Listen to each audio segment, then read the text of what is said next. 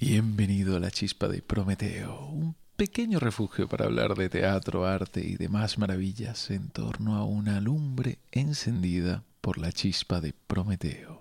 Somos Cecilia Escritore y Benevietes y este podcast está producido por nuestra compañía Teatro Strappato. No olvides suscribirte para no perderte ningún episodio. Símbolo de monstruosidad, de bestialidad, de irracional crueldad. Hoy vamos a hacerle un poco de compañía al solitario Minotauro.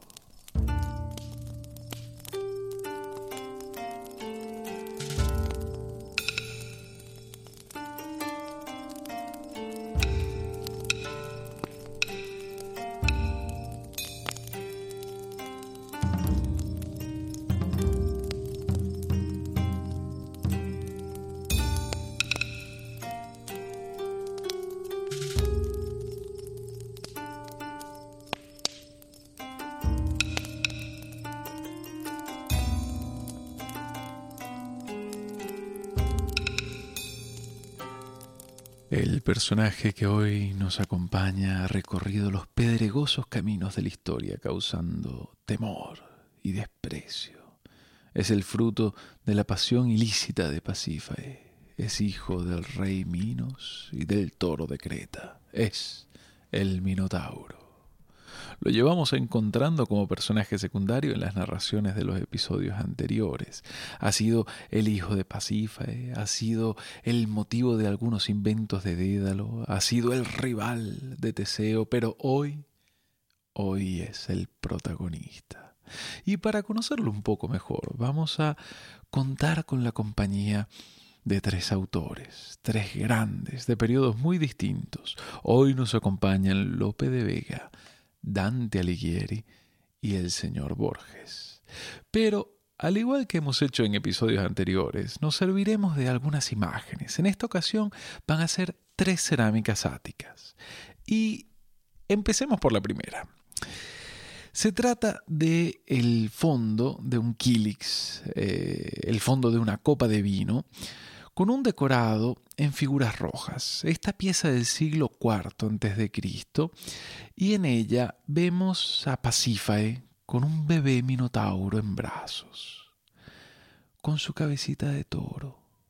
Estamos acostumbrados a pensar al minotauro como una fiera enorme encerrada, pero toda fiera fue un día un cachorro. Todo tirano fue un día un vulnerable bebé todo asesino fue un día encarnación de la inocencia.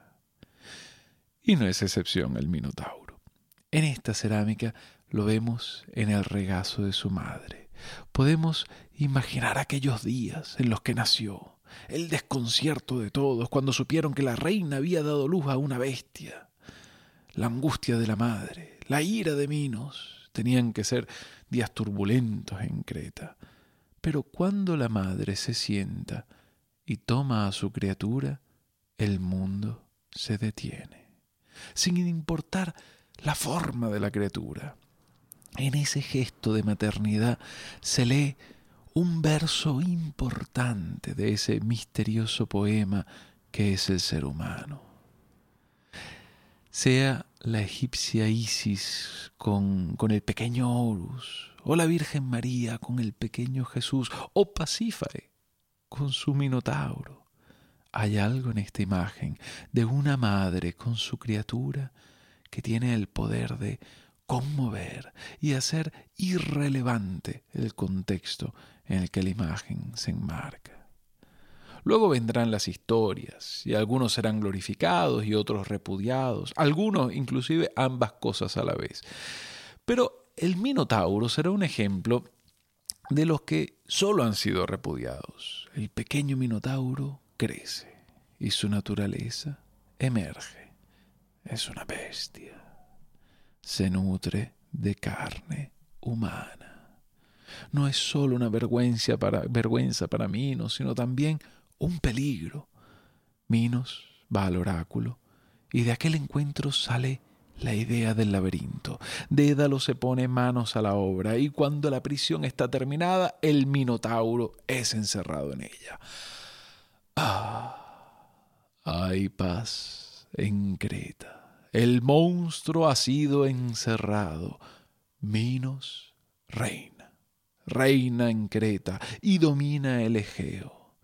Por aquel entonces, Atenas estaba lejos de ser la polis independiente del siglo V. En aquel entonces, Atenas tenía que rendir tributo a Creta, a Minos. Y Minos pide como tributo a los atenienses que alimenten al Minotauro, que lo alimenten con su propia sangre, con su propia carne. Atenas había de enviar a siete chicos y siete chicas de entre los jóvenes de Atenas. Estas catorce víctimas serían encerradas en el laberinto y caminarían por sus pasillos hasta que topasen con la terrible bestia que los devoraría. ¿Y cada cuánto tiempo tenían los atenienses que enviar a catorce de sus jóvenes? Pues hay versiones que dicen que cada luna llena, otras hablan de una vez al año, pero sea como fuere, se trataba de un tributo inadmisible. El rey de los atenienses vivía mortificado, así que su hijo se ofrece para acompañar a las próximas víctimas enviadas a Creta. Entraría en el laberinto y acabaría con la bestia. Este joven es el protagonista de nuestro próximo episodio.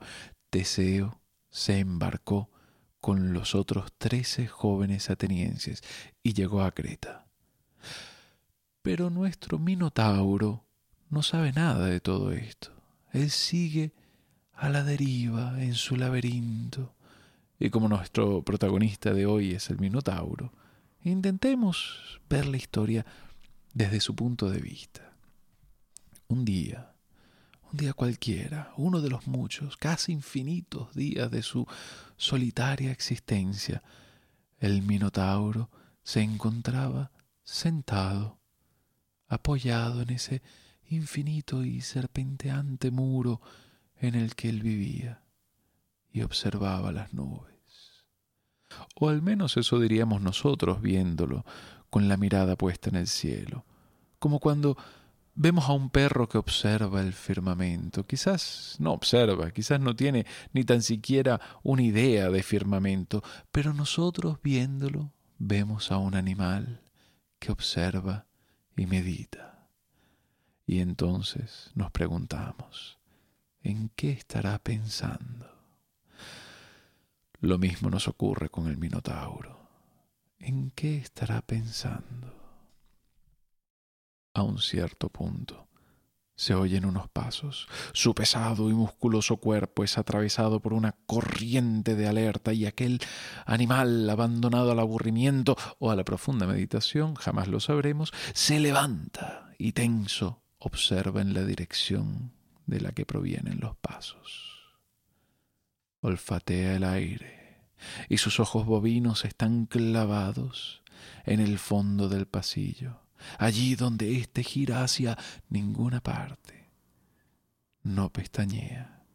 Sus piernas se preparan para la frenética persecución, sus puños se preparan para la caza.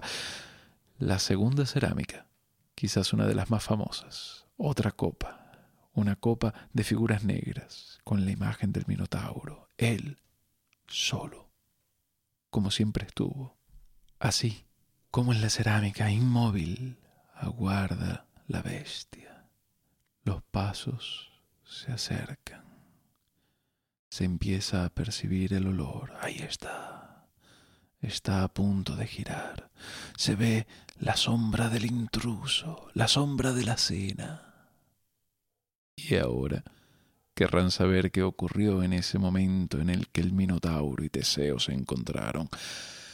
Pero eso no es posible no podemos saber lo que ocurrió, porque lo único que tenemos, como siempre, es el testimonio de los vencedores, inconsistente materia prima de la historia narrada. Nunca sabremos lo que en realidad ocurrió porque el Minotauro murió y su versión de los hechos será para siempre un misterio.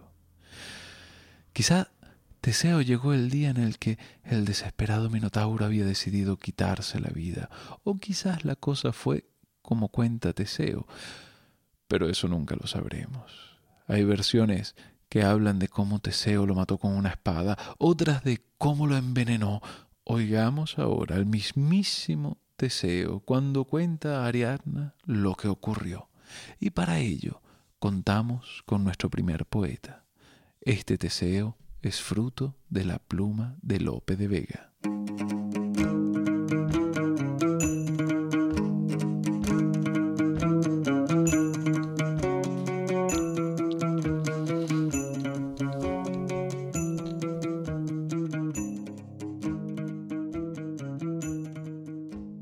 Ariadna, até el hilo de oro y entré dando vueltas a mil calles por rodeos.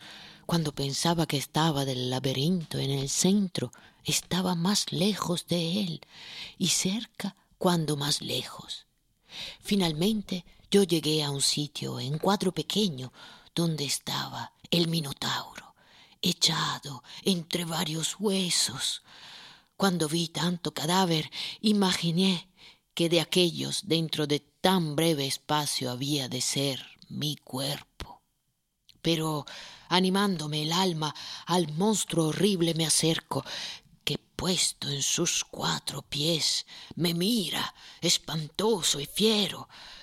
Yo entonces aquellos panes le arrojo, y él dando en ellos, comenzó a tragar su muerte en el cifrado veneno. Alzo la masa, animoso, y de los golpes primeros, con dos horrendos bramidos, doy con el monstruo en el suelo. Bañado en espuma y sangre, sobre la hierba le dejo, y haciendo del hilo el cabo, por él a la puerta vuelvo.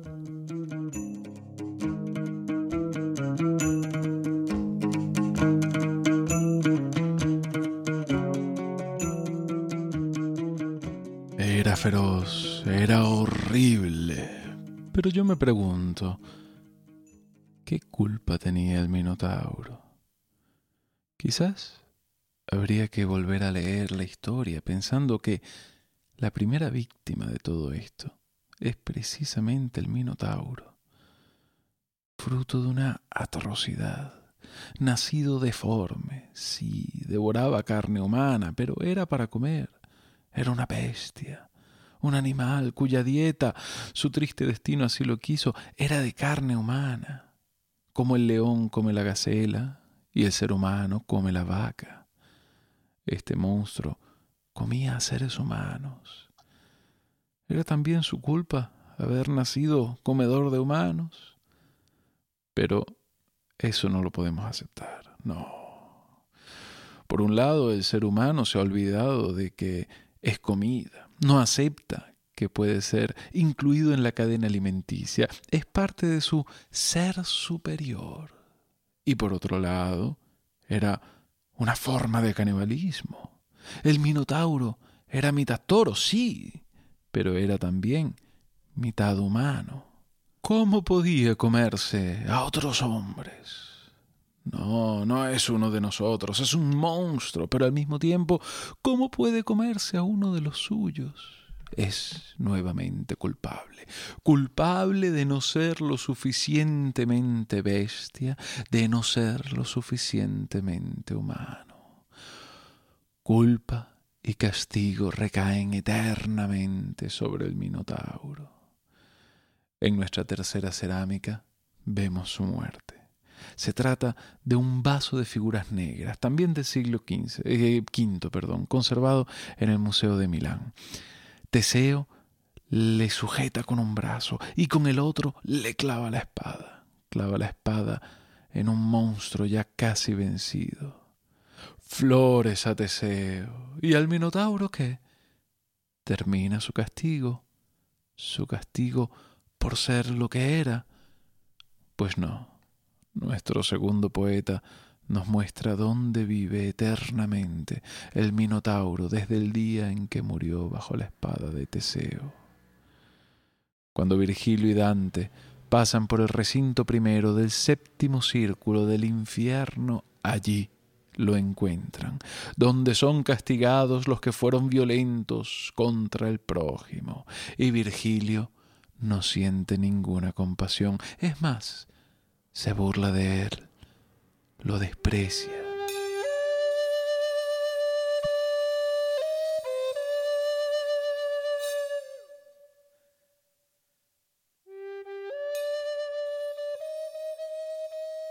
Llegamos al lugar de la bajada y es tan hondo y alpestre su barranco que la vista rehuye horrorizada. Como el derrumbe que de Adige al flanco de este lado de Trento se desploma por terremoto o sin apoyo franco, y de lo alto del monte en que se aploma, al contemplar aquel despeñadero, no ve camino alguno el que se asoma, tal la cuesta de aquel derrocadero en cuya cima rota está acostado el oprobio de Creta, monstruo fiero, que en torpe y falsa vaca fue engendrado, y al mirarnos mordióse furibundo por impotente rabia devorado. El sabio le gritó Engendro inmundo, ¿Piensas mirar al príncipe de Atenas que con su mano te mató en el mundo?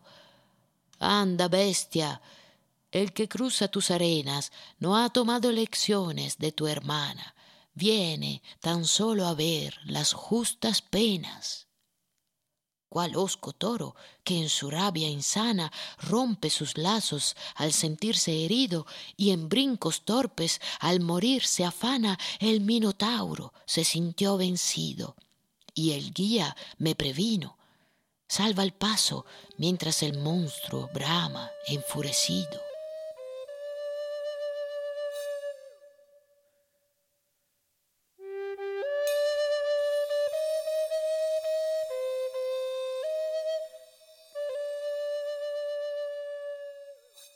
Y a este punto yo me pregunto si no es digno también el Minotauro de un poco de misericordia.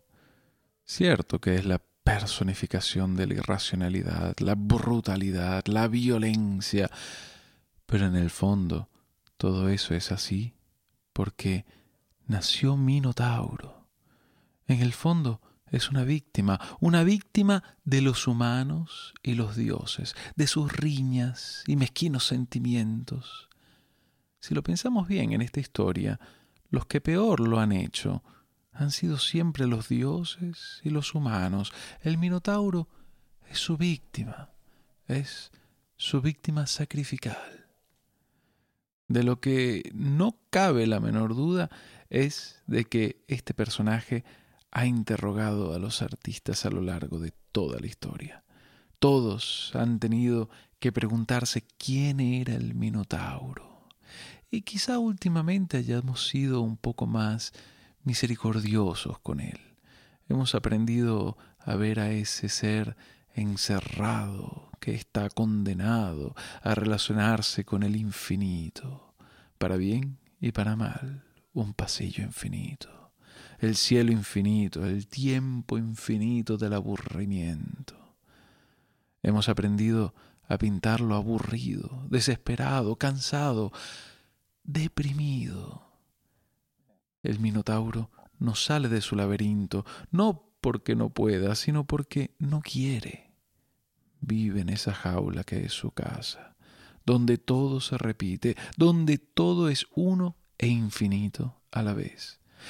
Si saliese, lo rechazarían, se asustarían.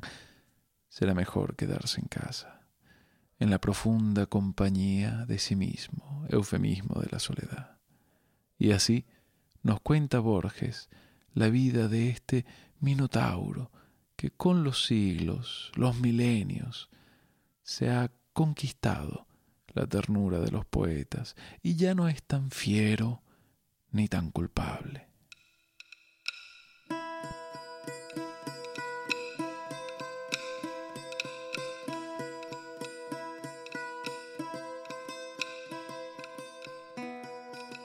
Sé que me acusan de soberbia y tal vez de misantropía y tal vez de locura. Tales acusaciones que yo castigaré a su debido tiempo son irrisorias. Es verdad que no salgo de mi casa, pero también es verdad que sus puertas, cuyo número es infinito, están abiertas día y noche a los hombres y también a los animales. Que entre el que quiera. No hallará pompas mujeriles aquí, ni el bizarro aparato de los palacios, pero sí la quietud y la soledad. Asimismo, hallará una casa como no hay otra en la faz de la tierra. Mienten los que declaran que en Egipto hay una parecida. Hasta mis detractores admiten que no hay un solo mueble en la casa. Otra especie ridícula es que yo, Asterión, soy un prisionero. Repetiré que no hay una puerta cerrada. Añadiré que no hay una cerradura.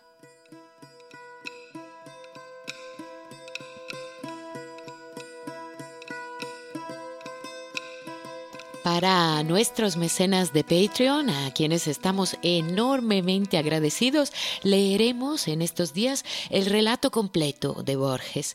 Si quieres apoyarnos y ayudar a que este podcast continúe su aventura, puedes entrar en nuestra página de Patreon. Somos Teatro Strapato y eh, nos puedes encontrar también en Facebook e Instagram. Esperamos que tu curiosidad te vuelva a traer a la chispa de Prometeo dentro de dos semanas Estaremos entre velas blancas y velas negras.